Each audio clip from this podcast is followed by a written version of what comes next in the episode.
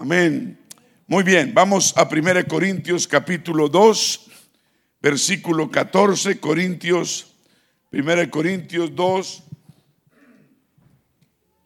14.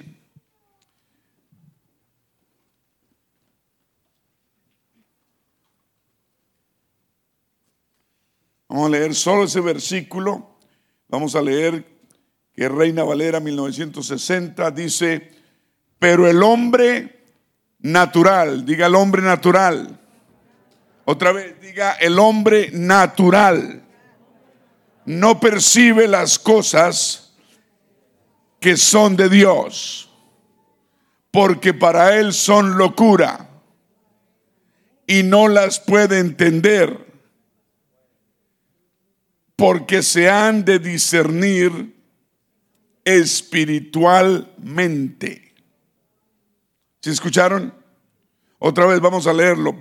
Pero el hombre natural no percibe las cosas que son del Espíritu de Dios,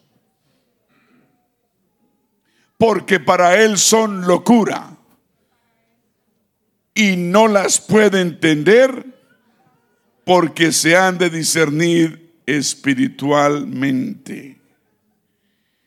Reina Valera perdón, nueva versión internacional, dice así el mismo versículo, el que no tiene el Espíritu no acepta lo que procede del Espíritu de Dios, pues para él es locura.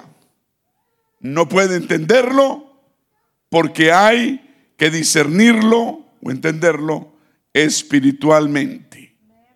Te damos gracias, Señor, por tu palabra en esta tarde. Gracias por los hermanos, las familias, matrimonios, hogares, niños, jóvenes. La bendición y tu mano poderosa está sobre nosotros. Gracias nuevamente te damos por guardarnos, protegernos, librarnos de todo mal, peligro y enfermedad y peste. Gracias por tu mano sanadora, protectora que está en esta iglesia. Gracias Señor por la fortaleza que nos da el ayuno ofrecido a ti para tu honra y tu gloria.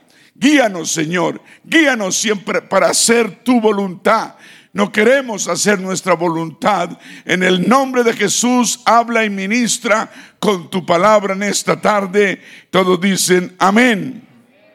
Tengan la bondad y se ponen cómodos. Voy a empezar diciendo una premisa. Digan premisa. Dice así, todos los hombres, cuando digo hombres, habla hombres y mujeres, por supuesto, ¿no? Todos los hombres nacen en pecado y mueren en pecado, a menos que obedezcan el Evangelio de nuestro Señor Jesucristo. Amén. A menos que logren nacer de nuevo, como lo manda el Señor, nacer del agua y nacer del Espíritu. Eso es lo que enseña la palabra. Y vamos a hablar sobre esto y vamos a probar que la palabra es lo que dice.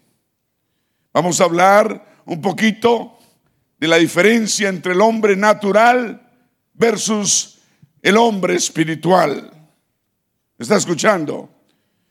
El hombre natural, todos digan el hombre natural, el que aún no tiene el Espíritu de Dios,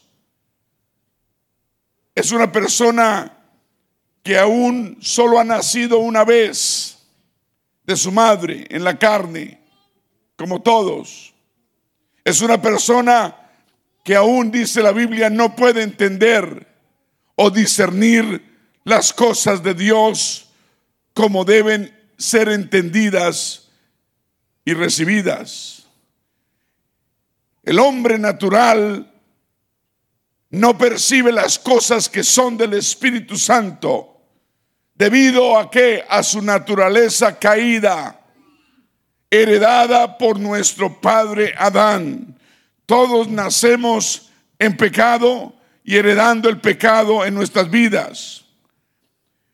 El hombre natural, cuando se refiere a la Biblia, es una persona que no ha recibido la salvación bíblica, no ha recibido el Espíritu Santo de Dios, carece del deseo de aceptar o recibir las cosas del Espíritu de Dios en su vida.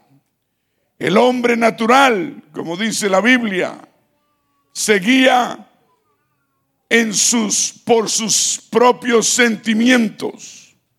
El hombre natural seguía por sus solo por sus deseos personales, seguía solo por su mente cree que puede valerse por sí mismo, cree, como yo creí muchos años, que podía salir adelante solo, lograr tal vez los deseos de mi corazón, triunfar en esto, en lo otro.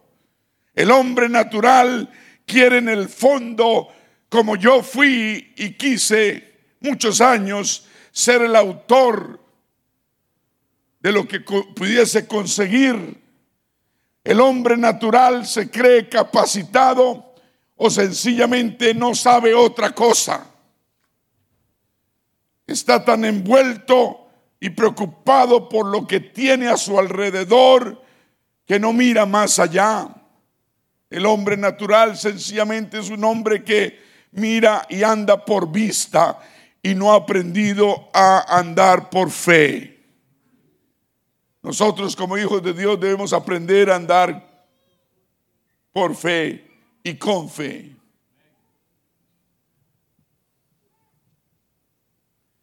Por eso debemos parar todo por un momento y ver si en el fondo de nuestro ser verdaderamente tenemos al Todopoderoso alguien que pueda y quiera venir a nuestro rescate. Si hay ahí un Dios que verdaderamente nos ama suficientemente, un Padre que verdaderamente se conmueve por nosotros, un Salvador capaz de venir y dar su vida para salvarnos, un Dios personal, amoroso y afectuoso que extiende su mano redentora y poderosa ofreciéndonos su ayuda, que pueda suplir todas nuestras necesidades y quiera salvarnos.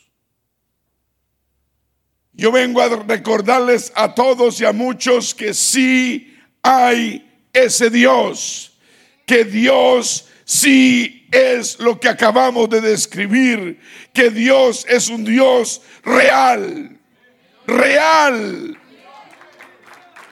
Hay mucha gente se burla de la fe, se burla del cristianismo, se burla de la gente que ora, se burla de la gente que, que ayuna, se burla de la gente que va a la iglesia, se burla de la gente que adora y alaba a Dios porque no han experimentado la grandeza de Dios. Pero usted y yo sí hemos experimentado la grandeza y la realidad de un Dios vivo. Sí, Señor, un Dios todopoderoso, un Dios que vino a nuestro rescate, un Dios que nos amó suficientemente, amén, y, y nos ama y nos conmueve y se conmueve por nosotros. Sí, un Dios no lejano, sino un Salvador capaz que dio su vida por nosotros. Un Dios personal, un Dios afectuoso que extiende su mano poderosa hacia nosotros y nos brinda su ayuda. Y que puede y quiere suplir todas nuestras necesidades. Y más que todo que quiere salvar nuestras almas. Vamos a darle un aplauso a ese Dios. Gracias, Señor. Aleluya. Gracias por la vida.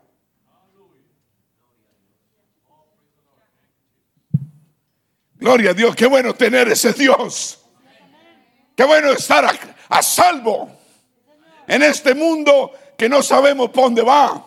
Bueno, sí sabemos por dónde va. Para el lago de fuego y azufre. Pero nosotros queremos irnos al cielo. La única esperanza que hay es el Señor y Salvador en nuestras vidas. ¿Cuántos dicen amén? Sí, Él es un Dios real y que nos ama y que todo lo puede hacer. Todo lo puede lograr. Ama nuestra alma. Es un Dios real, es un Dios vivo, es un Dios eterno que todo lo puede hacer. Amén. Y que nos ama personalmente. Él ama a cada alma y nos ama a cada uno personalmente. Y quiere salvar nuestra alma y darnos vida eterna. Y para poder hacer esto, ese Dios que creó el universo vino y se hizo hombre. Amén. Para poder ofrecer salvación al hombre que, que pecó en el Edén, Él vino y se hizo, Él mismo vino. La Biblia dice que Dios fue manifestado en carne. Eso fue lo que dice. Eso es lo que dice. Dios fue manifestado en carne en Jesucristo y nos provee una salvación. Tuvo que hacerse hombre, tuvo que recibir carne y hueso y sangre por medio de una virgen. Tuvo que nacer de ella para poder vivir entre nosotros y enseñarnos el camino, la verdad y la vida. Para luego después subir a una cruz, la cruz del Calvario y entregar su propia vida por la salvación del mundo. Pero no se quedó ahí. Resucitó al tercer día. Dije, resucitó en victoria al tercer día y está sentado en su trono, trono en el cielo sublime y rige el universo. Sí, servimos a un Dios que, que dice su palabra, suplirá todo lo que nos falte conforme a sus riquezas en gloria en Cristo Jesús. Usted no me oyó, me oyeron pocos. Él suplirá todo lo que nos falte conforme a sus riquezas. Y la Biblia dice que Dios es dueño de todo. Dije, es dueño de todo. Conforme a sus riquezas. Eso quiere decir que conforme a, las riquezas que Él tiene, así nos quiere dar y bendecir. Si usted no tiene aún riquezas del cielo, Dios está perdiéndoselo. Pero dice Él, mi Dios pues, Filipenses 4:19, mi Dios pues suplirá. No dice tal vez, dice suplirá, suplirá, llenará, entregará, dará todo lo que os falte conforme a todas las riquezas en gloria en Cristo Jesús. Al Dios y Padre nuestro siguiente, sea gloria por los siglos de los siglos. Amén. Diga, mi Dios es rico. Y a Él le place darme. A Él le place bendecir sus hijos. A Él le gusta bendecir los hijos de Él. A él le gusta darle, darle a los hijos, darle, darle bendición. Darle bendición espiritual, darle todo lo que necesitemos. Amén. Servimos a un Dios que tiene compasión por nuestras necesidades diarias, nuestras necesidades materiales, nuestras necesidades físicas, emocionales y espirituales. Podemos decir, Señor, sáname acá, sáname allá, Señor, tú sabes que tengo esto y tengo este vacío y tengo esta necesidad y tengo este problema y tengo esta situación y esto está pasando, tú sabes. No hay nada pequeño que el Señor no quiere escuchar de parte nuestra. No hay nada poco importante que usted crea que es poco importante que el Señor no quiere escuchar de su propia boca en oración y petición. El Señor nos dice que debemos traer todas nuestras congojas y necesidades a Él a Él. Nunca piense que el Señor está muy ocupado, que por eso no lo llama. Amén. El Señor está ocupado, pero Él puede, Él puede contestar 100 mil billones y trillones de, de llamadas y oraciones al mismo tiempo y le sobra tiempo y ganas. Él sabe cada detalle de tu vida, mi amigo, mi hermano. Él sabe las luchas que tienes. Él sabe las batallas que afrontas. Ese no es el problema. El problema no es ese. El problema es que tal vez tú quieres andar solo. Que tú quieres andar sin ayuda. Y eso es algo que Dios no puede hacer. El obligarnos no puede. Él toca la puerta de nuestro corazón. Es lo único que hace. Si Él obligara, tendría 7.5 billones de personas adorándolo 24 horas, 7 días de la semana. Pero Él no obliga. Él toca la puerta de nuestro corazón y llama. Ese no es el problema. El problema es que queremos andar solos. El problema es que queremos hacer las cosas sin ayuda. ¿Me está escuchando? Y si uno no busca la ayuda, si tú no buscas la ayuda de Dios, Él no va a poder ayudarte. ¿Me está escuchando? Porque esto es cuestión de darle permiso y entrada a nuestra vida a Él. Debemos hacer esa invitación. ¿Me está escuchando? Gracias, varón. Ya se la por otro lado porque me está cayendo. Debemos entregarle todo lo que tenemos. Tenemos, debemos saber y recordar que el Señor es un Dios personal, que sí le interesa. Tenemos, tenemos que, o el problema mayor es que no paramos un momento. Y en oración realmente invitamos al Señor Jesús que venga y entre nuestra, a nuestra vida. Que nos hable cuando estemos, estemos en, en necesidad. Yo quiero invitar a alguien hoy a que le entregue todo al Señor. ¿Me está escuchando? Él no es un Dios a medias, Él no es segundo de nadie. Todo lo da, por lo tanto Él quiere todo nuestro corazón. Yo quiero invitar a alguien que haga al Señor rey y soberano de su propia vida rey y soberano de su matrimonio, rey soberano de su hogar, rey soberano de su familia, rey soberano de sus hijos, rey soberano de su trabajo, de su alma y de todo lo que tenga. Esa es la clave, hacer a Dios Señor y Dios de toda nuestra vida. Deje de andar a medias con Dios. Uno en el trabajo da mucho, pero no da todo. Uno tiene que darle a Dios todo. ¿Me está escuchando? Y a veces somos más responsables con el trabajo que con Dios.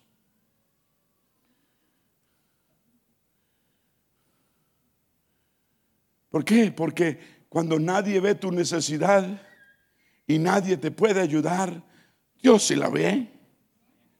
Dios sí ve. Dios sí le duele. Y Él sí te quiere y puede ayudarte. Cuando el, médico no puede, cuando el, el, jefe no puede, cuando el amigo, el familiar no puede, Dios sí puede. ¿Me está escuchando? Dios debe ser nuestro suplidor y nuestro abastecedor. Por eso debemos amarlo con todo el corazón. No podemos tratarlo como un papá Noel. Cierto que solo lo buscamos para favores. Debemos ser sus hijos Qué feo que nuestros hijos solo nos busquen para pedirnos ciertas cosas. Los que no tienen hijos, prepárense. Los hijos que lo busquen solo a uno para pedirle. Pero Dios quiere que lo busquemos, no para pedirle nada, pero, pero para amarlo, agradecerle, servirle. ¿Cuántos están agradecidos con el Señor? ¿Cuántos tienen un corazón agradecido por todo lo que Dios les da, les ha dado?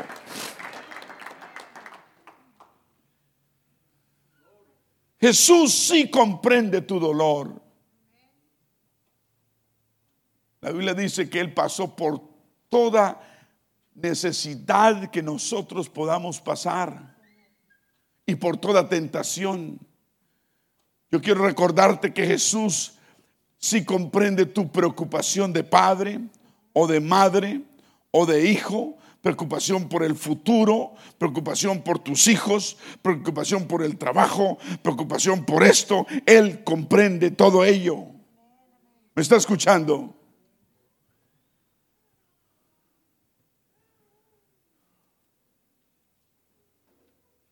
A menos que tú no lo invites a tu vida, a menos que tú confíes en Él, a menos que tú hables con Él en oración.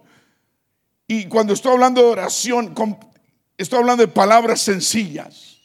A Dios no hay que venir con palabras rebuscadas, sino palabras sencillas que vengan de un corazón contrito y humillado con palabras sencillas pero cargadas de amor, necesidad, imploración de ayuda. ¿Me está escuchando? Él sí le duele. Él sabe tus necesidades, tus preocupaciones, sabe tus temores, sabe tus debilidades, tus deseos, tus cargas. Él y solo Él puede suplir todo lo que os falte. Por eso conversar con el Señor es muy importante. ¿Me está escuchando? Conversar con el Señor. Usted puede conversar a toda hora con Él. Usted puede estar en el trabajo. Los que ya llevan 8, 10, 15 años en el trabajo ya lo hacen con los ojos cerrados. Yo no estoy diciendo que cierre los ojos de su trabajo. Pero usted mientras puede estar trabajando, puede estar tarareando una canción, puede estar dándole gracias al Señor.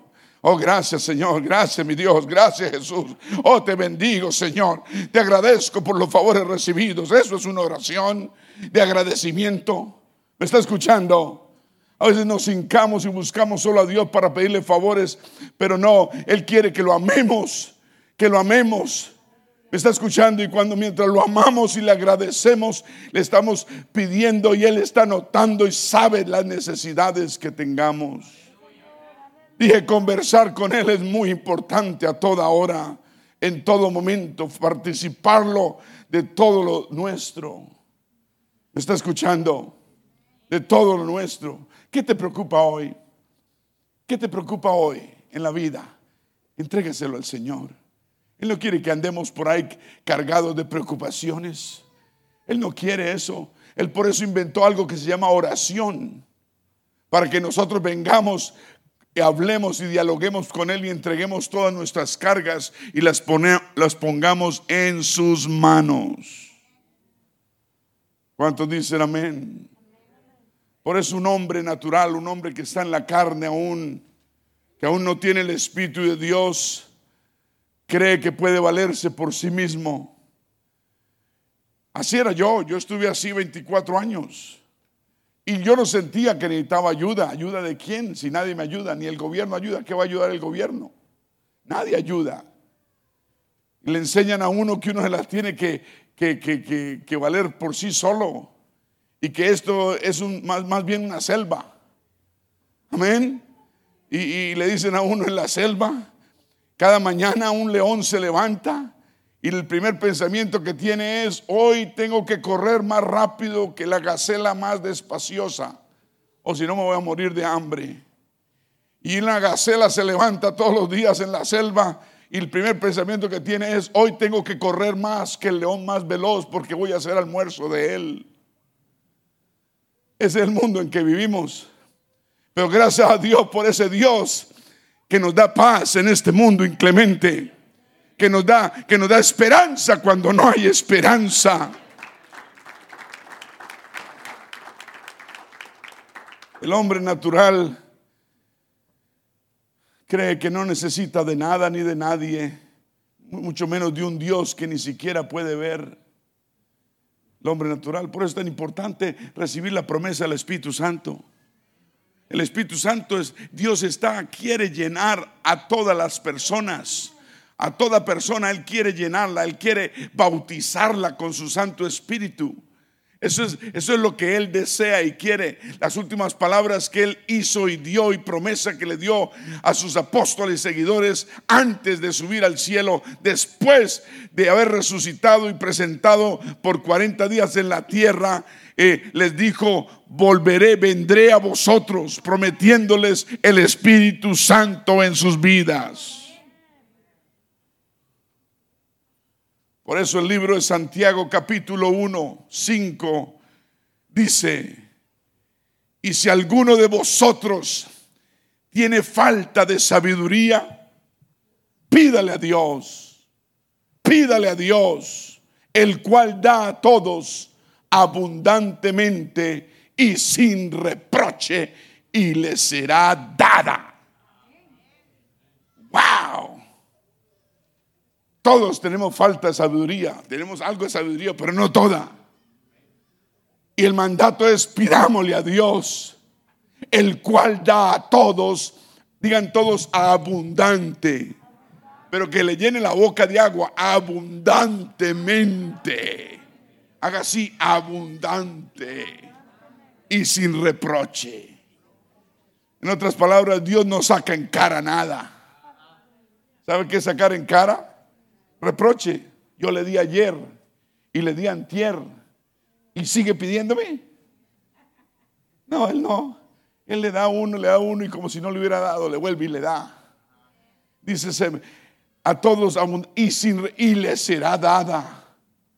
Después versículo 6, versículo que conocemos, dice, pero pida con fe. ¿Pida cómo? No dudando nada. Pida con fe.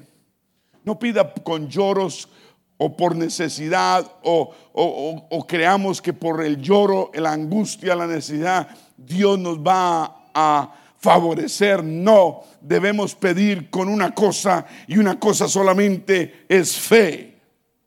Digan fe. Debemos aprender a pedir, como dice Romanos, que fe es la que, la certeza de lo que se espera y la convicción de lo que aún no se ve.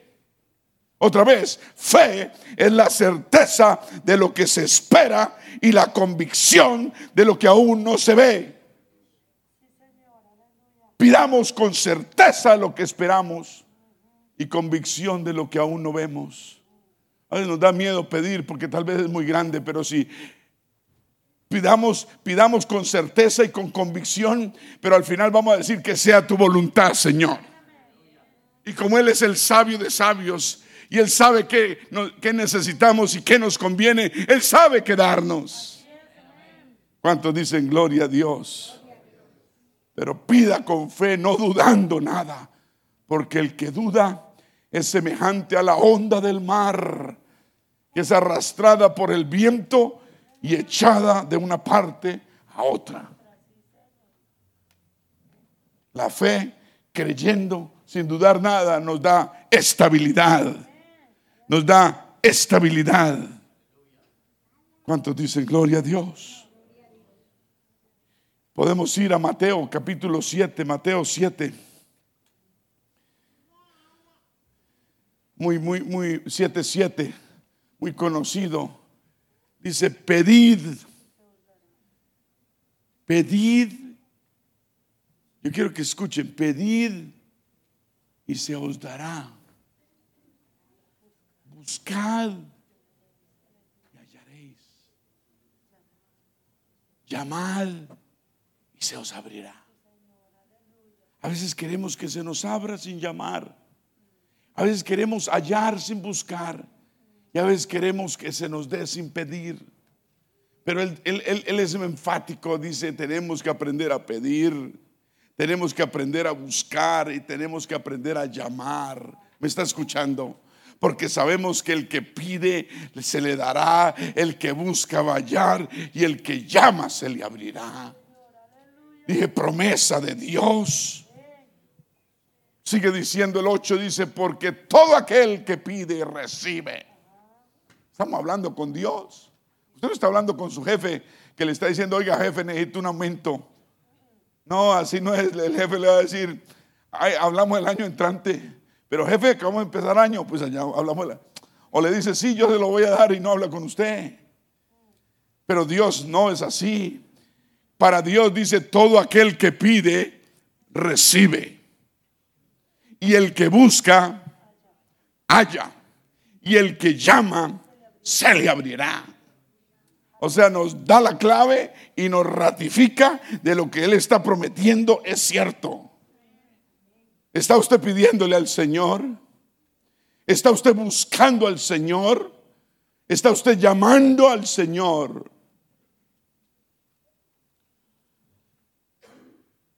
Versículo 9 dice, ¿qué hombre hay de vosotros que si su hijo le pide pan, le dará una piedra? O si le pide un pescado, le dará una serpiente. Pues si vosotros siendo malos, hablándole él a, los fariseos en la época, saber, sabéis dar buenas dádivas, regalos a vuestros hijos, cuanto más vuestro Padre que está en los cielos dará buenas cosas a los que le pidan. En otras palabras, no compare, no me compares con la gente del mundo. No me compare con fulano, con el tío, con el papá, con el, el vecino, con el jefe. No, no, no, yo soy diferente. ¿Me está escuchando? Y Dios no nos va a dar algo que nos va a dañar. ¿Me está escuchando? ¿Qué hombre hay de vosotros y su hijo le pide pan, le dará una piedra? O si le pide un pescado, le dará una serpiente. Amén. Por eso hay que decir, Señor, te quiero esto, esto y lo otro, pero que sea tu voluntad. Dije que sea tu voluntad. ¿Qué tal que te esté pidiendo pan y pan no necesite porque pan quiere que dejemos porque tú sabes, la salud. Así que todas las cosas que queráis que los hombres, ahí viene la regla de oro. La regla de oro, digan regla de oro. Dice así, así que, palabras del Señor, todas las cosas que queráis que los hombres hagan con vosotros, así también haced vosotros con ellos, porque esta es la ley y los profetas. Por eso el adagio es, eh, no, no, le hagamos a los demás lo que no quieran que nos hagan a nosotros. Más o menos así es la idea. Esa es la regla de oro, es una regla excelente por qué vivir. No deseamos, no deseemos nada malo a nadie, ni, ni, ni, ni le hagamos nada malo a nadie. Siempre querer lo que nosotros queremos que nos llegue a nosotros, desearlo a los demás. Por eso necesitamos tener un corazón dadivoso un corazón dador, si usted tiene un secreto de cómo hacer esto, de cómo multiplicar lo otro, de, cómo irle bien, de cómo hacer las cosas mejor, de, cómo ahorrar dinero, de cómo hacer, compártalo. Me quedaron calladitos. Más que calladitos. Diga, compártalo. Pero no queremos la bendición para nosotros solos. Eso no es la voluntad de Dios. Lo más lindo es tener un corazón dadivoso. Si usted encontró un lugar donde, donde están vendiendo leche tres por un dólar, pues cuéntale a todo el mundo. No, es que yo me quiero beber toda la, leche. No, usted no la va a beber toda la leche. Compártala. Estoy hablando de querer compartir nuestras propias bendiciones. Dios quiere que demos. Pensemos en los demás, cómo podemos bendecir a los demás. Amén. Cuando, cuando hay una rebaja, están regalando tres, tres, tres camisas por el precio de media. Yo quiero contarle a todo el mundo. Primero a los, mis hermanos de la fe y después a nadie más. No mentiras del que sea, pero después de que vayamos nosotros. La otra vez encontré unos pantalones, pantalones en, en Concord Mills. íbamos con mi esposa caminando, haciendo ejercicio, haciendo, dando dos millas ahí en Concord Mills. Y estaba todo cerrado y no había gente. Hace poco, no sé, no sé hace cuánto. Y, y pasamos por un almacén, liquidación total. Y miré así y habían tres cositas. Y yo dije, ¿verdad? Esta gente se va a ir, de seguro están vendiendo barato. Y me la, me la llevé. Y era ropa de hombre. Ella no quería entrar, quería entrar a ropa de hombre. Y había poquita ropita, poquita. Y estaban vendiendo hasta los estanes. Y pantalones a 6 dólares. Yo digo, uy, así me queden chiquitos, grandes, lo que sea, ¿dónde están? Y empecé a buscar tallas y a 6 dólares o 2 por 10, es una cosa increíble. Es una marca pues tremenda, pero si usted la va a comprar normalmente le puede valer, ¿qué? 25, 30, 35 dólares. No, yo buscaba y buscaba y no tendrá más y hágale. Encontré algunos, ¿no? Aunque para una talla para mí no es, no es, no es, es bien difícil. Y, uh, y, ya, ya al otro día creo que cerraban. Alcancé a hacer dos, tres llamadas. Ya eran las, casi las nueve de la noche. Iban a cerrar ahí poquito. Y al otro día en abrir un ratico, me parece, algo así. Ya estaban acabando con todo. Pues yo quería llamar a todo el mundo. Yo dije, lástima que no llegué una semana antes. Hubiéramos tenido todos, hubiéramos estado uniformados acá. Aleluya. Así que todas las cosas que queráis que los hombres hagan con vosotros, así también haced vosotros con ellos. ¿Sí entendió? Esa es la regla de oro. Cuando usted piense en, en, hacer algo, diga, ¿será que a mí me gustaría que me hicieran esto? Si usted la respuesta es no, entonces no se lo hago a nadie. Digan regla de oro.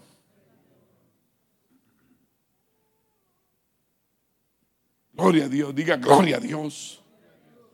Pedid y se os dará, qué bonito, ¿no?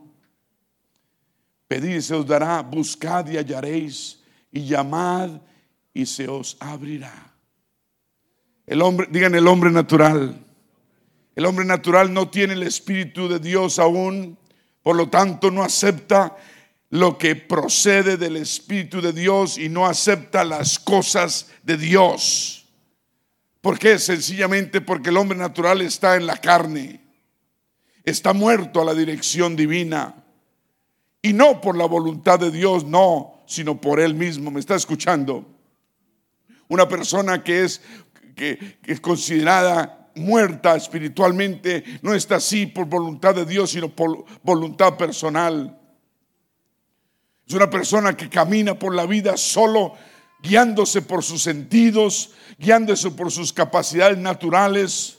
Y usualmente su conciencia se ha endurecido y está acostumbrado a hacer las cosas solo. Yo estuve así 24 años, pero ¿sabe qué? Me fue como... Me fue mal.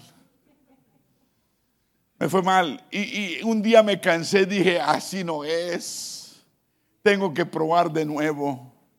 Y puse a Dios como centro de mi vida. Me acuerdo ese día, fue una tarde, una tarde, un verano, en la ciudad de Winston-Salem, que yo me hinqué, me boté al piso con lágrimas, solo en un apartamento, pidiendo perdón por mis pecados, pidiendo ayuda a Dios de una manera profunda y verdadera.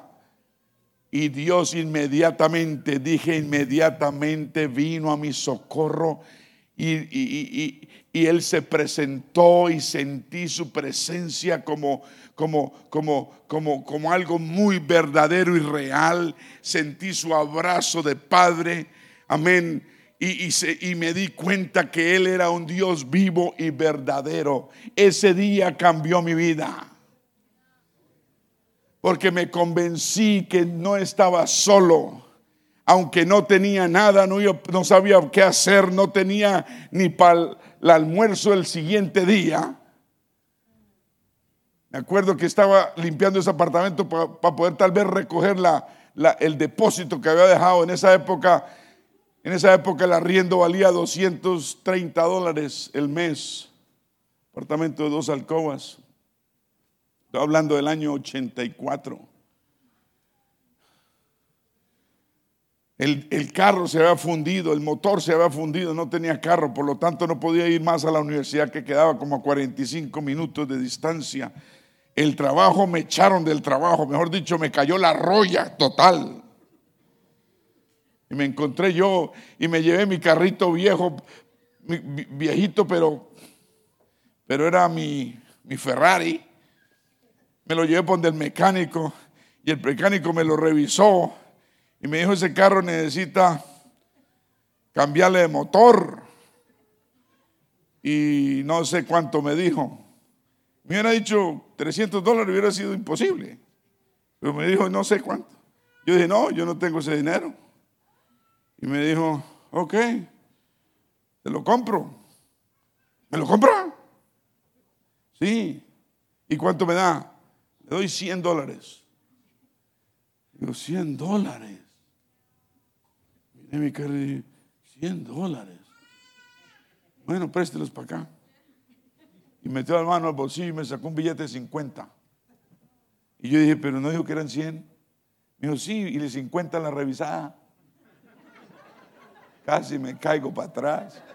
Me metí el billetico al bolsillo y me, sentía fue, me senté afuera en el andén, en la calle, mirando a ver qué iba a hacer. Yo no sé cómo conseguí un teléfono y conseguí que alguien me recogiera y, y, bueno, yo no lo estoy haciendo llorar hoy a usted, pero, pero momentos tristes. Usted también ha tenido momentos tristes en su vida. Pero eso sirvió para yo tocar fondo y dejar de ser un hombre natural y desear ser un hombre espiritual, hijo de Dios y declarar su, su herencia que Él nos promete. Y cuando ese día me visitó el Señor, porque yo me tiré a ese piso rogándole en fe, con el alma en la mano, y Él me visitó, yo me paré a ese lugar no con lágrimas ya, sino con un canto en mi corazón. Sí, Señor, me acuerdo que yo cantaba una canción que aprendí cuando yo era monaguillo del cura en, el colegio católico donde iba cuando tenía tal vez 10, 12 años o 8, 10 años. Yo tengo un amigo que me ama. Wow. Y salí de limpiar ese apartamento, yo era feliz. Yo entré con la cabeza caída, salí con la cabeza levantada. Yo, yo salí en victoria. Yo dije, wow, yo no estoy solo, Dios me ama, Dios me perdona, Dios cuida de mí, sí hay un Dios vivo y real y poderoso. No creo que haya dejado la bicicleta que me prestaron para llegar ahí afuera. Yo no dejo bicicletas afuera, yo las dejo adentro. Entonces seguro la, la saqué la bicicleta, cerré la puerta y me fui en mi, en, mi bicicleta, iba a decir, en la bicicleta prestada que me habían otorgado, prestada. Ah, y me acuerdo que me fui por Stratford Road, los que conocen Winston-Salem, Stratford Road, una calle muy conocida. Yo creo que los, los, carros me pitaban, me, me, me, volaban la bocina de ver este loco cantando, cantando. Yo no sabía lo que estaba pasando en mi vida. Ese fue el, inicio de una relación personal con un Dios que nunca me ha fallado en más de 30 años. Un Dios que todo lo ha suplido. Fue la decisión más importante y, y única y verdadera que yo he tomado en mi vida. ¿Cuántos dicen gloria a Dios? Dejé de ser ese hombre natural de 24 años que no aceptaba las cosas de Dios, que estaba en la carne, porque había escogido estar así, que caminaba por la vida guiándome por mis sentidos, mis capacidades naturales, que usualmente mi conciencia estaba endurecida y acostumbrada a hacer las cosas siempre solo y a lograr las cosas a pulso. Tal vez lograba algo, pero se me desbarataba el otro día. Sí, y siempre buscaba la manera de justificar mi caminar solitario porque me había crecido así solitario. Esto no confíes en nadie, esto es una selva aquí, el que se duerma lo trasquilan. El hombre natural, digan el hombre natural, dice que no puede entender las cosas de Dios porque para él le son qué? Locura. Oiga, locura. Cuando se le presenta, se le habla de cosas espirituales. A mí me hablaban de cosas espirituales, las subestimaba. Escuchaba, respetaba, pero, pero pensaba esto no es para mí. Y buscaba donde la solución, donde no era. Y tal vez las veía, no me acuerdo, como, cosas tontas e inútiles. ¿Me está escuchando? El servir a Dios para el hombre natural son locura. El creer, obedecer la palabra, adorar a Dios, venir a la iglesia, cosas del cielo, la realidad del cielo, la realidad del infierno, la novia del Señor, el ministerio, todo eso para un hombre natural son locura innecesaria. Si lee la Biblia no la entiende o la interpreta mal de acuerdo a su mente humana, ese es el hombre natural. Tal vez se muestre en su, en su exterior piadoso, pero por dentro está espiritualmente muerto, vacío. Le hablan de Dios y a veces, la mayoría de veces, ah, evita el tema porque, claro, siente convicción porque Dios le está llamando a su vida. Dice, para él son locura porque no las puede qué? Entender. La naturaleza del hombre natural es de pecado, todos digan pecado. Todos nacimos en pecado, lo heredamos de nuestro padre Adán. El hombre natural es incrédulo, es ciego de las cosas de Dios. Se encuentra atado por su incapacidad de reaccionar y por no reaccionar continúa atado por su letargo e inactividad es prisionero de su propia inhabilidad. Sencillamente porque solo no puede salvarse y salir de donde se encuentra. Claro, necesita ayuda y ayuda de Dios. Qué día glorioso ese día que usted y yo decidimos buscar la ayuda de Dios. Yo me acuerdo de ese día, el que le estaba describiendo. Fue un día claro, fue un día, y gracias a Dios para que, nunca se me olvide ese día. Y que no se me olvide de dónde el Señor me sacó. Dije, ¿de dónde me sacó? Que nunca se me olvide. Porque eso me ayuda a nunca volver atrás. ¿Me está escuchando?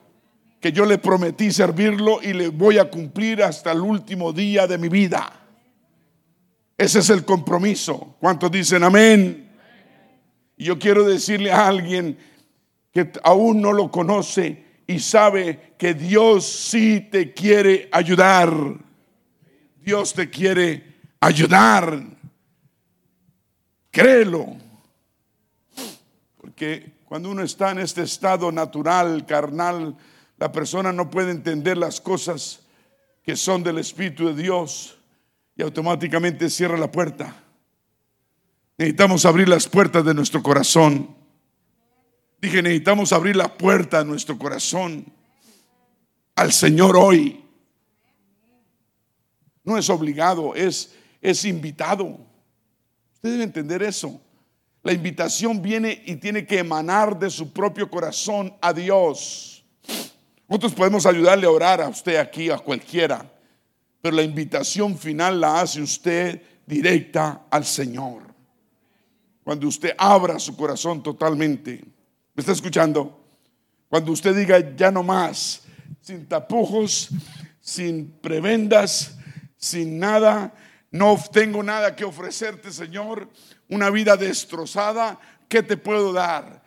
Todo o nada, Señor, te entrego toda mi vida, te entrego mi futuro, te entrego mi corazón, te entrego mis anhelos, te entrego mis deseos, confío en ti totalmente, ven a mi vida y cambia mi vida. Esa es la única oración que Dios necesita escuchar con un corazón contrito y humillado. ¿Está escuchando? Él le dice que es un hombre que, el hombre natural, no entiende las cosas de Dios para él son locura porque las cosas de Dios han de discernirse espiritualmente. ¿Me está escuchando? La nueva versión internacional se la leí, que dice, el hombre natural es el que no tiene el espíritu, espíritu con mayúscula, que no acepta, todos digan que no acepta, lo que procede del Espíritu de Dios, pues para él es locura no puede entenderlo porque hay que discernirlo espiritualmente. El hombre natural está acostumbrado a usar solo su intelecto. ¿Cuántos se acuerdan cómo eran antes? La pericia, la astucia, la, capacidad, la experiencia personal. Yo tiré eso a la basura. ¿Está escuchando? Eso lo limita a tratar solo con lo que puede ver y puede palpar. Uno en la carne es muy limitado, mis hermanos. Dije, uno en la carne es muy limitado. Uno no puede hacer mucho, pero con Dios no hay límite de lo que pueda uno lograr. Porque uno en la carne trabaja en lo que es lógico para uno y en lo que puede uno explicar. Pero Dios es inexplicable e ilógico. ¿Me está escuchando? Mi hermano, a Dios no lo podemos ver por ahora. Y muchas veces Él no es lógico a nuestras mentes, pero la locura de Dios es lógica en sí misma. ¿Me está escuchando? A Él sí podemos sentirlo. Lo estábamos alabando hace un rato y podemos sentir su presencia, su paz. Llegamos a, este, a esta casa de oración y, llegamos acongojados, cargados, llegamos preocupados y, y, empezamos a cantar. No importa que es el mismo canto de 50 años, no importa, pero cuando lo cantamos de corazón, algo pasa. Algo sucede en nosotros. Esto si usted lo canta con el corazón, hay que aprender a cantar con el corazón. ¿Me está escuchando? Que sienta las palabras, viva las palabras, viva las palabras, viva las palabras. Cuando cantamos, que, ¿cómo es? Que hubiera sido, no, ¿cómo es que dice la canción? ¿Qué sería de mí eso? ¿Qué sería de mí? Eso, eso, eso me obliga, yo digo, yo puedo estar cantando, ¿qué sería de mí si no me hubieses perdonado? Suena bonito. Pero es muy diferente a cantarla, Señor, ¿qué sería de mí si no me hubieses alcanzado? Y, debe transportarlo a uno a cuando uno estaba como el hombre natural.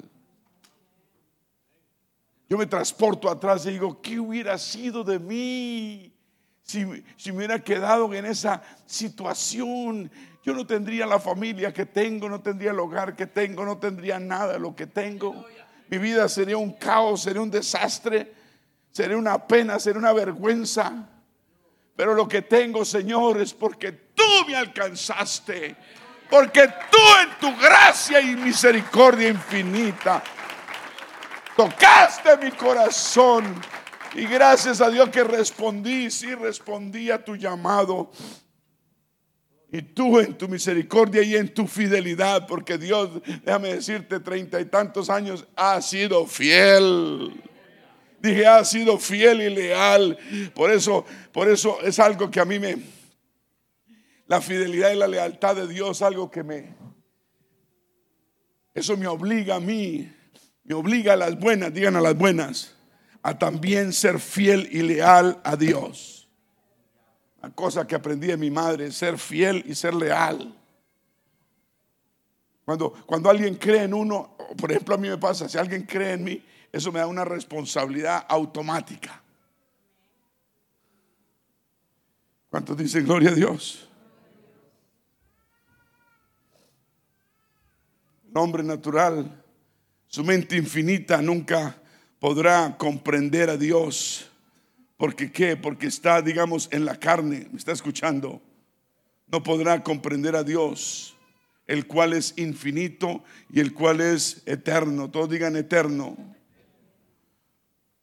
Solamente cuando el hombre natural empieza a tener fe, todos digan fe, y aplicar esa fe y empieza a venir a la iglesia, tal vez no entiende todo lo que está pasando, empieza a buscar a Dios y a, creer en Dios, empieza a obedecer mientras está escuchando la palabra de Dios, a obedecer la palabra de Dios en su vida, empieza Dios a iluminarlo, a iluminarlo, a iluminarlo. Yo cuando empecé, empecé esa tarde, pero eso no era nada, eso no era nada. Yo empecé a, a luchar y a luchar y el enemigo detrás mío tuve que luchar con Satanás seis meses. Eso no quiere decir que usted va a luchar con Satanás seis meses. Eso no quiere decir, a mí me tocó seis meses. Seis meses, que parecieran, hubieran sido seis mil años. Fueron los seis meses más largos de mi vida. Pero ¿sabe qué? Me dio la entereza y me dio el carácter que hoy tengo. De servir a Dios. Con lealtad, con fidelidad, con entereza. ¿Me está escuchando? Fueron seis meses de lucha y prueba. Cuando el enemigo me llamaba, me buscaba, me ponía tantas pruebas, me puso tantas pruebas. Sabía las debilidades que tenía, me puso tropiezos, me puso, me puso toda clase de tentaciones que llegaban y decía yo, wow. Entre más tentaciones me ponía, yo decía, más, más real veía a Satanás obrando en contra mía. ¿Me está escuchando? Porque esas tentaciones nunca llegaron en 24 años y Él me las puso ahí. El mismo Satanás tratando de robarme el alma porque yo quería buscar a Dios. Fue una lucha, pero fue una lucha que terminó en victoria porque el Señor estaba conmigo. Yo no tenía una iglesia, bueno, tenía una iglesia presbiteriana, una iglesia suave, suave. Yo necesitaba algo, vea, trascendental. No, yo no quería pañitos de agua tibia, yo quería algo poderoso, yo quería el Espíritu Santo, yo quería el poder de Dios y allí me hablaban del amor bonito, al amor de Dios bonito, sí. Y ellos cantaban y lloraban mientras cantaban y yo cantaba y, desentonaba a todo el mundo porque yo cantaba era de alegría. ¿Está escuchando? Porque Dios me, me estaba cambiando el corazón y yo estaba luchando con unos espíritus demoníacos terribles. Y yo no tenía aún el Espíritu Santo, andaba en la carne, andaba con un hombre natural. Estaba tratando de convertirme, ¿está escuchando? Estaba tratando de convertirme al Señor. Aún no había podido recibir la promesa del Espíritu Santo porque allí no, no creían en el Espíritu Santo. Y como no creían, pues no, no lo predicaban. Y como no lo predicaban, pues no lo recibían. Hasta que tiempo después, ah, el Señor me, me, me llevó al lugar, aquí mismo me trajo Aquí recibí con mi esposa el Espíritu Santo y aquí, aquí, aquí ahorita, por eso Satanás me corre a mí. Porque ni con el Espíritu Santo pudo, ni sin el Espíritu Santo pudo, porque me aferré a cosas tan pequeñas, pero el Señor siempre me daba la victoria. Qué, lindo es Dios, ¿no? Qué lindo es Dios que aunque no tengamos nada y estemos en la mitad de la mar en, en plena tempestad, el Señor nos tira un pedazo de, de palo para que nos agarremos y nos aferremos a Él y tengamos más fe en Él. Un aplauso al que vive. Mientras usted siga viniendo a la iglesia, aquí a la iglesia buscando a Dios de corazón, obedeciendo lo que escucha la palabra de Dios, Dios va a empezar a iluminar su vida. Usted empieza a recibir una iluminación divina y la luz de Dios empieza a llegarle, se le comienzan a abrir los ojos espirituales, digan poco a poco, poco a poco le están abriendo los ojos espirituales. ¿Me está escuchando? Es que la obra de Dios comienza a hacer cosas grandes en nuestra propia vida, inmediatamente empecemos a obedecerlo. Vamos a tener luchas, sí, al comienzo vamos a tener muchas luchas, pero uno debe ser fuerte fuerte. Yo sé en quién he creído. Me acordaba la vida que tenía. Yo decía, yo allá no vuelvo. Mi esperanza está en el futuro. Y Dios es mi futuro. Y de Él no me afe y de Él no lo suelto. Y yo me agarré al Señor, que mejor dicho, Él quería soltarme la mano. Y yo decía, no, no, no. Ni un segundo. Yo me agarré. Wow. Tengo todavía el cassette. Digan cassette. Un cassette rojo. Aquí ahí lo tengo en mi escritorio, en la oficina que tengo en mi casa un, casetico, un casetico rojo que me regaló un médico, Perry Bartelt, un hombre que Dios puso, presbiteriano, médico, para disipularme y me, dijo, vea, estas canciones a mí me ministran mucho, las voy a regalar. Y le recibí esas canciones y wow, que me ministraron. Una canción que verdaderamente palabras lindas, no, no, no el, el rock cristiano que ahora se canta y tocan. No, no, eso no sirve para nada. No, yo estoy hablando de palabras, palabras verdaderamente que le ministran el corazón a uno. ¿Está escuchando? Ah, y todavía tengo el, el cassette, no lo volví a escuchar porque ya uno pasa otra faceta en su vida.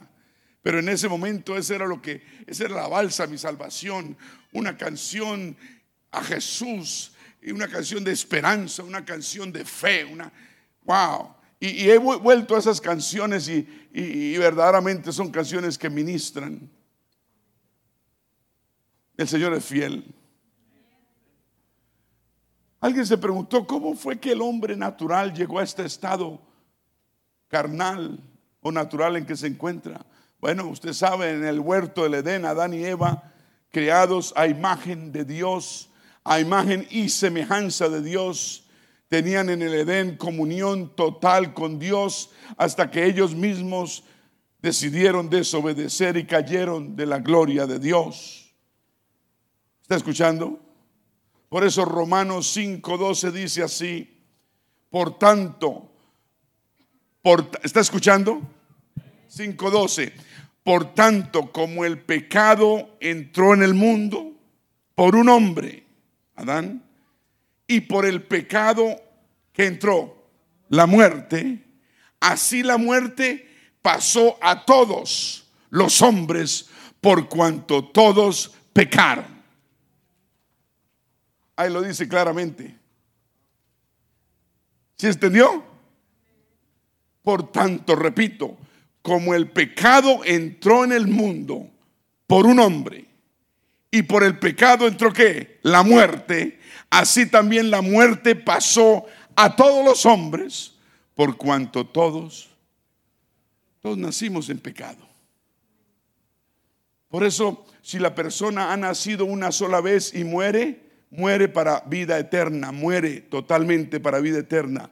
Pero por eso el Señor dijo, os es necesario nacer de nuevo, del agua y del espíritu. Porque el que no nace del agua y del espíritu, el que no nace de nuevo, no entrará, dijo Jesús, en el reino de los cielos. Juan 3:3. ¿Me está escuchando? Ahora, entonces, este pecado pasó a todos los hombres, incluyéndome a ti y a, mí. Todos nacimos en pecado por naturaleza. Y como el, la paga del pecado es que la muerte, tú y yo estamos sencillamente bajo sentencia de pena de muerte eterna. Esto es muerte eterna. Todos nacemos con una sentencia de pena de muerte eterna. La Biblia lo llama condenación. ¿Cómo lo llama la Biblia? El hombre natural es, un pecador condenado a muerte eterna, espiritualmente hablando. Y va a morir si se queda así. Si ha nacido una sola vez, va a morir lejos de Dios eternamente, a menos, a menos que nazca de nuevo nazca del agua y nazca el Espíritu Santo. Pedro les dijo, vamos a verlo, Hechos 2.38, y Pedro les dijo, arrepentíos y bautícese todos, cada uno de vosotros, ¿cómo? En el nombre del Señor Jesucristo. ¿Para qué es el bautismo? Para perdón de los pecados y recibiréis el don del Espíritu Santo. Esto es el cumplimiento de lo que le dijo el Señor Jesucristo a Nicodemo en Juan 3, 3, más o menos. Cuando le dijo, os es necesario nacer de nuevo. dijo una, dos veces. Nicodemo le dijo, ¿tengo acaso que volver al vientre de mi madre y nacer? Dijo, no, lo que es nacido de la carne, Carne es, os, es necesario nacer de nuevo. Porque lo que, es nacido del Espíritu, Espíritu es lo que ha nacido de la carne, carne es. Ahí está Juan 3:3. De cierto, de cierto te digo que el que no naciere de nuevo no puede ver el reino de Dios. Entonces todos nacemos con, con pecado, con ¿Con qué? Con sentencia de pena de muerte eterna. Por eso Romanos, ahí en el capítulo 5, versículo 17, 5.17 Romanos dice, pues si por la transgresión de uno solo reinó la que, transgresión quiere decir desobediencia, ¿ok? Vamos a volver a empezar. Pues si por la transgresión de uno, Adán, solo reinó la muerte, mucho más reinarán en vida por uno solo, Jesucristo, los que reciben la abundancia de la gracia y el don y del don de la justicia. ¿Me está escuchando? Y después continúa diciendo, así que como por una transgresión que uno vino, perdón, así que como, como por la transgresión de uno vino la condenación a todos los hombres, de la misma manera, por la justicia de uno, Jesucristo, vino a todos los hombres la justificación de vida. ¿Cuántos han sido justificados de vida a través de la justicia de nuestro Señor Jesucristo. Dale un aplauso si usted tiene la justicia de Dios. Y Pablo continúa diciendo 19, porque así como por la desobediencia de un hombre, los muchos fueron constituidos pecadores, así también por la, por la obediencia de uno, Jesús, los muchos serán constituidos justos. ¿Cuántos justos hay en la casa? Pero la ley se introdujo para que el pecado abundase. Mas cuando el pecado abundó, sobreabundó la gracia. ¿Está escuchando? Estamos todavía en gracia. ¿Cuánto lo creen? Para que así como el pecado reinó, para muerte. Así también la gracia reine por la justicia para vida mediante Jesucristo, Señor nuestro. Un aplauso al que vive.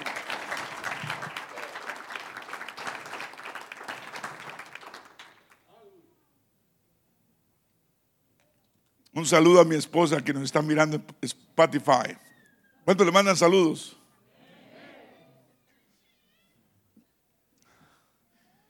Usted se está riendo. Pero de la pena. Dije que, que así como el pecado reinó para muerte, así también la gracia reine por la justicia para vida eterna mediante Jesucristo Señor, es, a través del Señor Jesucristo que tenemos la vida eterna. Es a través de, de, Él que recibimos la justicia de Dios, que la obtuvo en la cruz del Calvario. ¿Me está escuchando? Un aplauso al Señor. Romanos 3:23 dice, la justicia de Dios, ¿por medio de qué? Romanos 3:23, perdón, 22. Otra vez, la justicia de Dios por medio de la que? De la fe en Jesucristo, para todos los que creen en Él, porque no hay diferencia. Ojo, por cuanto todos pecaron y están destituidos, sacados, abolidos, desterrados, perdidos de la gloria de Dios. Todos. Siendo justificados que gratuitamente por su gracia mediante la redención, o sea, el rescate, la reconquista, la recuperación, la liberación que Dios hizo en la cruz del Calvario, que es en Cristo Jesús. ¡Wow! a quien Dios puso como propiciación por medio de la fe en su sangre para manifestar su justicia a causa de haber pasado por alto en su paciencia los pecados pasados con la mira de qué? De manifestar en este tiempo su justicia, a fin de que Él y solo Él sea el justo y el que justifica al que es de la fe de Jesús. ¿Cuántos hay de la fe de Jesús? Denle un aplauso al Señor. Amén. Tal vez son versículos que usted no había leído, pero ahí están. El gran problema del hombre natural, carnal, no regenerado, es que aún no ha podido o no ha nacido de nuevo. Aún no se, ha, no, no se ha arrepentido de sus pecados, bautizado en agua para perdón de sus pecados, no ha recibido la promesa del Espíritu Santo, no vive una vida recta y santa delante de Dios aún. Por lo tanto, está bajo el yugo de las obras de la carne. ¿Está escuchando? Así andábamos todos bajo el yugo de las obras de la carne. ¿Cuáles son las obras de la carne? Gálatas 5:19 dice que son adulterio, fornicación, inmundicia. Perdón.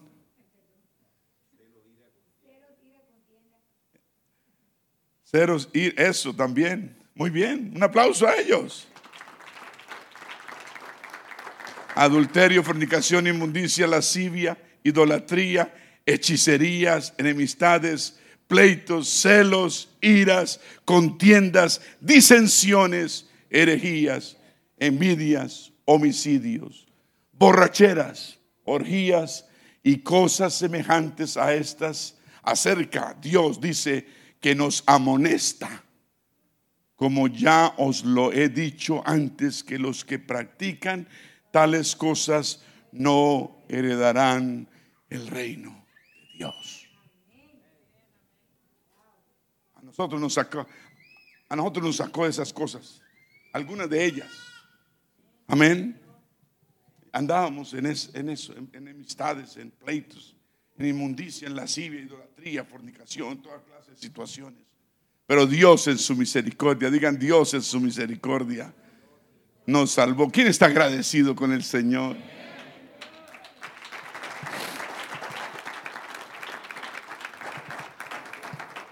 Nuestra naturaleza de pecado, mis hermanos, debe ser crucificada junto con el Señor Jesucristo.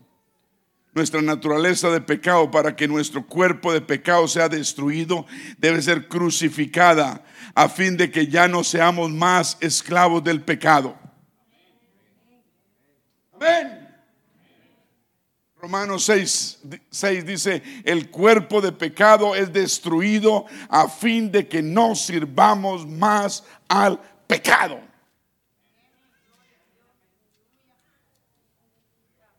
Porque al cielo no hay pecado, ni pescado. Cuando uno es bautizado en agua en el nombre de nuestro Señor Jesucristo, somos bautizados en su muerte, dice la Biblia. Lo dice Romanos, en su muerte. Porque en el bautismo en agua somos sepultados, dice Romanos, juntamente con el Señor para morir, para muerte, morir al viejo hombre. Y así como Cristo resucitó a los muertos, dice Romanos, nosotros también andemos en vida nueva. ¿Cuántos andan en vida nueva?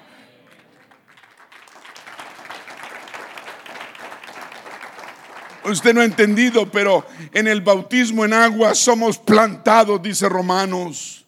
Somos plantados juntamente con Él. No sé si esa palabra viene de plantar como una, como una, como una, una palma, como quien planta un árbol. ¿Está escuchando? En el bautismo en agua somos plantados juntamente con el Señor Jesucristo en la semejanza de su muerte. Tenemos que morir al viejo hombre y entonces también seremos en la de su resurrección. Por eso la, Romanos, ahí mismo lo dice también, Romanos 6, léalo, habla de muerte, todos digan arrepentimiento. Habla de muerte, ¿cierto? Arrepentimiento. Habla de sepultura. Quiere decir bautismo en agua en el nombre del Señor Jesucristo. Somos sepultados juntamente con el Señor Jesucristo para muerte por el bautismo y habla de resurrección. Todos digan recibir la promesa del Espíritu Santo para tener la promesa de la resurrección en nuestras almas. Un aplauso al que vive. Versículo 6 del mismo capítulo dice, sabiendo esto, que nuestro viejo hombre fue crucificado. ¿Cuántos han crucificado al viejo hombre? ¿O la vieja mujer? Cuando digo hombre, es ambos. Sabiendo esto, que nuestro viejo hombre fue qué? Juntamente con el Señor, para que el cuerpo, el cuerpo que estaba lleno de pecado fuese qué? Destruido, a fin de que ya no sirvamos más al pecado. Amén. Ya no más pecado. Ya no más. Fuimos crucificados con el Señor en su muerte. Muerte, muerte al viejo hombre. Y después explica, versículo 7 dice, porque el que ha muerto, el que verdaderamente se ha arrepentido y ha cambiado su vida, ha sido justificado del pecado. Y si morimos con Cristo, creemos que también vamos a qué? Creemos que también vamos a qué? Viviremos con Él, sabiendo que Cristo, habiendo resucitado de los muertos, ya no muere. La muerte no se enseñorea más de Él, porque en cuanto murió, al pecado murió una vez por todas, mas en cuanto vive, para Dios vive. Así también vosotros consideraos que muertos al pecado, pero vivos para Dios en Cristo Jesús, Señor nuestro. Un aplauso al que vive. Por eso dice enfáticamente, nos recuerda a todos, no reine pues el pecado en vuestro cuerpo mortal, de modo que lo obedezcáis en sus concupiscencias, ni tampoco presentéis vuestros miembros al pecado como instrumentos de iniquidad, sino más bien presentaos vosotros mismos a Dios. Como vivos de entre los muertos y vuestros miembros a Dios como instrumentos de justicia. Yo de usted aplaudí al Señor.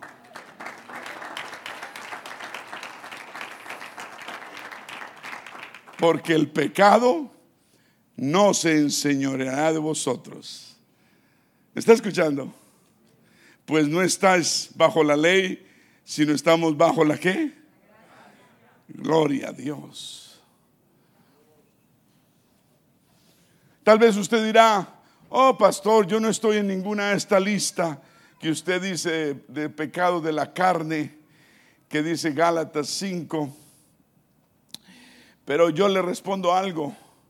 Recuerde que no es lo que hacemos solamente lo que nos hace pecadores delante de Dios. No es lo que hacemos solamente, sino lo que somos o venimos siendo por naturaleza. En otras palabras, la condición que heredamos de pecado de nuestro padre Adán. La gente dice, ah, yo, yo no soy fornicario, yo no soy esto, yo no soy adulto, yo no soy esto, no soy pero es que traemos un pecado de atrás que necesitamos arreglar. ¿Me está escuchando?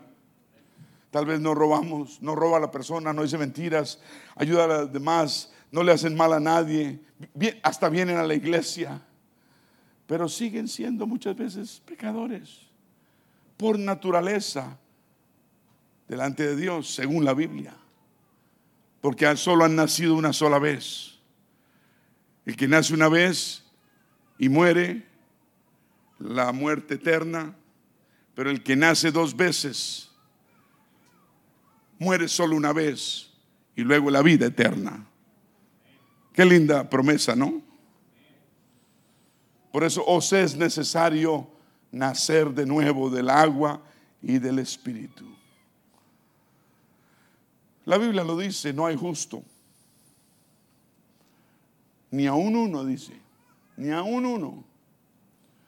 ¿Y cómo podemos entonces salir de esta situación? Bueno, me alegra que haya preguntado.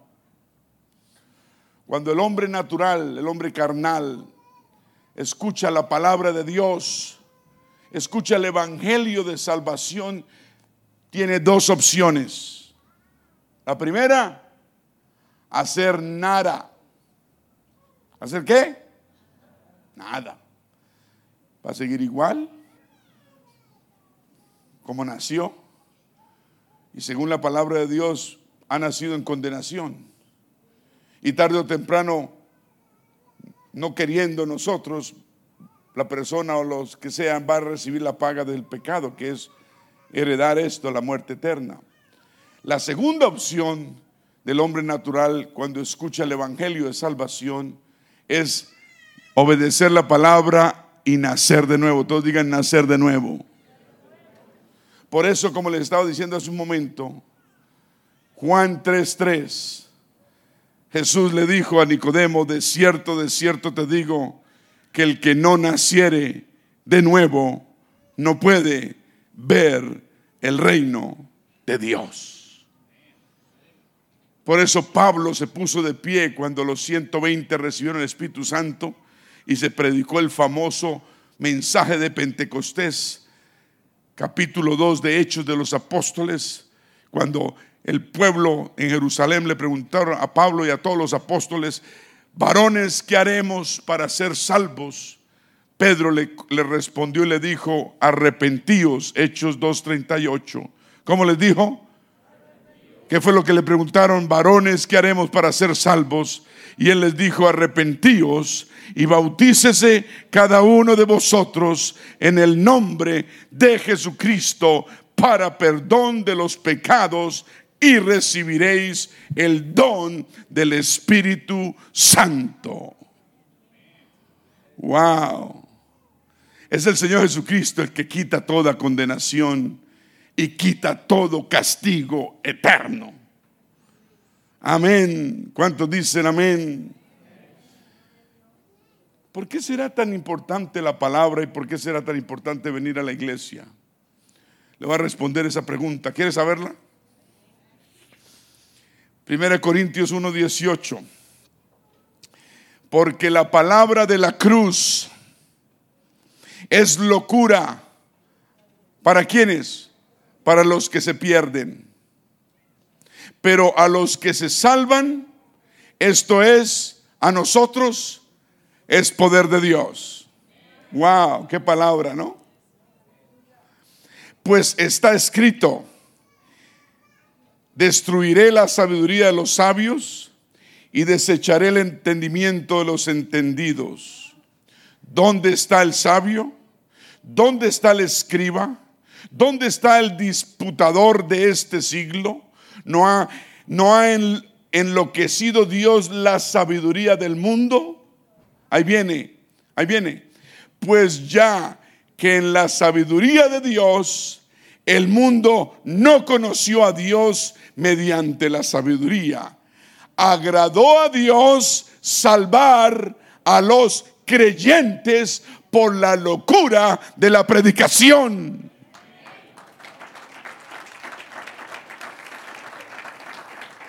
No es por sabiduría. Dios dice que agradó a Dios. Le vino a su voluntad divina salvar a los creyentes por la locura de la predicación.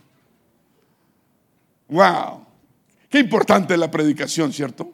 La palabra de Dios predicada es importante porque eso es lo que Dios eh, decidió escoger, aleluya, para salvar a los creyentes. La palabra de Dios nos salva a través de la predicación y la predicación nos mantiene salvos hasta que venga el Señor en las nubes y nos lleve con Él. Un aplauso al que vive. Aleluya.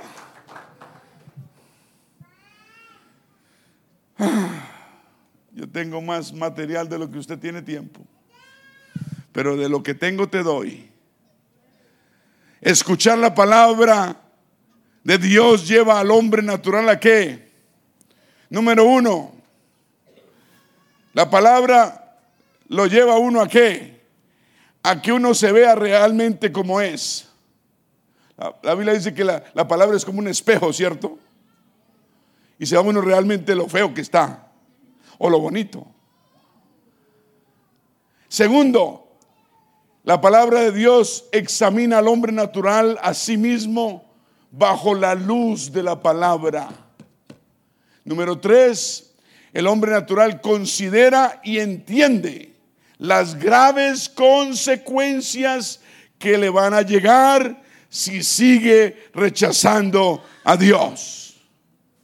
¿O no? Número cuatro, finalmente la palabra, la predicación al hombre natural, lo llama a que se humille, todos digan que se humille. ¿De qué? Delante de Dios. Y clame misericordia y perdón de pecados y gracia salvadora. Eso fue lo que hemos hecho nosotros, ¿cierto? La palabra nos hizo, nos cogió el corazón y clamamos, nos humillamos delante de Dios. Vimos las graves consecuencias que nos iban a llegar si seguíamos rechazando a Dios nos examinamos a sí mismos, la luz de la palabra nos iluminó el entendimiento y vimos delante de Dios realmente lo que éramos. Entonces nos humillamos delante de Él, clamamos misericordia y clamamos perdón de pecados, nos bautizamos en agua en el nombre del Señor Jesucristo, recibimos el perdón de pecados, recibimos la promesa del Espíritu Santo y gracias a Dios podemos vivir una vida recta y santa delante de Dios. Un aplauso al Señor.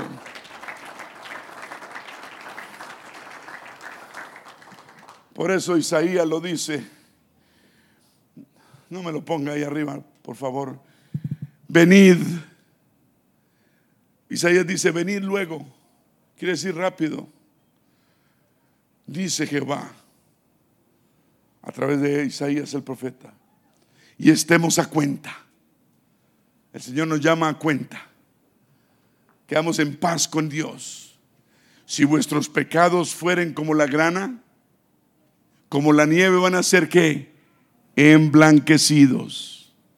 Si tus pecados fueren rojos como el carmesí, vendrán a ser como blanca lana. Si quisiereis y oyereis, comeréis el bien de la tierra. Si no quisiereis y fuereis rebeldes, seréis consumidos a espada, porque la boca de Jehová lo ha dicho. Dios nos da la oportunidad. Dije, Dios nos da la oportunidad. Nos llama, nos ofrece, nos da la voluntad y la decisión la tomamos todos y cada uno de nosotros. Vamos a ponernos de pie. Nadie sale. Si usted tiene una urgencia así, medio bastante urgente, puede salir, pero el resto no se mueva. Mateo 11, 28, escuchen, ya nos vamos, ya nos vamos. Venid a mí, dice el Señor. ¿Quiénes? Todos los que están trabajados y cargados. Qué lindo poder venir al Señor, ¿cierto? Estamos trabajados y cargados, podemos venir a Él. Y os haré descansar, esa es la promesa del Señor. Gracias Señor por tu promesa. Venid a mí todos los que estáis trabajados y cargados y os haré descansar. Llevad mi yugo. Escuchen. Llevad mi yugo sobre vosotros y aprended de mí, que soy manso y humilde de corazón, y hallaréis descanso para vuestras almas. ¿Cuántos tienen descanso del Señor? Porque mi yugo es fácil, continúa, y ligera mi carga. Gracias Señor. Gracias Señor. Porque tu yugo es fácil y ligera tu carga. Si hay alguien aquí en casa que está escuchando la voz de Dios, quiere venir adelante aquí a este altar a entregar su vida, ya sea por primera vez, segunda vez o enésima vez, al Señor. Si hay alguien que quiera venir acá, a este altar, y como una deseo, como una demostración de fe ante Dios, toma una decisión. Dios va a honrar esa decisión que usted tome en esta tarde. Si hay alguien acá que quiere restaurar su vida con el Señor, tal vez venir a este altar y dejar una situación que lo acomoda, que lo incomoda, una situación que lo oprime, que lo está dañando, que lo está oprimiendo. Llevad mi yugo, dice el Señor, porque ligera es mi carga. Si hay alguien que está llevando yugos y cargas personales o ajenas y desea descanso, el Señor promete hacer, darnos descanso. Dice, y yo os haré que descansar. Si hay alguien aquí en la iglesia que quiera poner y descansar de un yugo, de un peso grande, yo lo invito a que venga en este momento. Gloria a Dios, siempre hay que dar oportunidad. Si hay alguien que quiera bautizarse en agua para perdón de sus pecados, tenemos agua. ¿Qué impide que seas bautizado? Si hay alguien que quiera recibir la promesa del Espíritu Santo, Dios quiere llenarte. ¿Qué impide que lo recibas? Esa es la voluntad de Dios. ¿Acaso no quieres tú? Venid a mí, dice el Señor, todos los que estáis trabajados y cansados, y yo os haré descansar. Llevad mi yugo y aprended de mí que soy manso y humilde de corazón, y hallaréis descanso. Todos digan descanso para vuestras almas.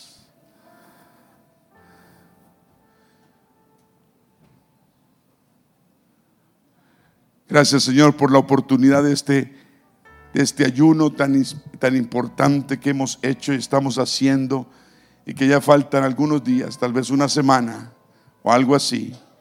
Gracias por la fortaleza que nos has dado como cuerpo, como iglesia, como familia, individualmente, entre pareja, entre esposos, entre familia, individualmente. No ha sido fácil, pero vale la pena. Te lo ofrecemos nuevamente a ti, Señor, esta semana que queda. Gracias por la fuerza, gracias por la fuerza de voluntad, gracias por el entusiasmo, gracias por las hermanas que cocinan rico y los hermanos que le ayudan. Gracias por las legumbres, las frutas y las verduras que has proveído. Nos vas a bendecir y nos estás bendiciendo de una forma muy especial. Gracias por que a través de este ayuno vamos a o estamos buscando tu voluntad. Señor, haz tu voluntad sobre nosotros. Tu voluntad, queremos hacer tu voluntad y no la nuestra. Vamos a cantar mientras adoramos a Dios en el nombre de Jesús. Amén.